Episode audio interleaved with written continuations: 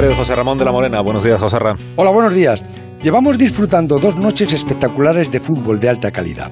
Porque si bueno fue el Celta Sevilla del lunes en nuestra liga, anoche en París el PSG y el Bayern dieron un partido casi de exhibición que ganó el Bayern pero que clasificó al PSG para semifinales. Bayern y Paris Saint-Germain dieron un recital de fútbol apasionante, cada uno en su estilo, pero fútbol espectacular. Los franceses del Paris Saint-Germain lucieron las individualidades de Mbappé, Neymar y de María, pero muy bien acompañados porque en ese equipo apenas desafina nadie. Y el Bayern es un coro, como el Orfeón Donostierra, en el que falta ahora su voz más decisiva, que es Lewandowski. Yo creo que con Lewandowski en el campo anoche, el Bayern es posible que se hubiese metido en semifinales, aunque el Bayern no fue ni mucho menos el de Múnich la semana pasada. Esta noche lo va a intentar el Madrid, que juega cuesta abajo, con ese resultado de Madrid que le da esa ventaja de 3-1.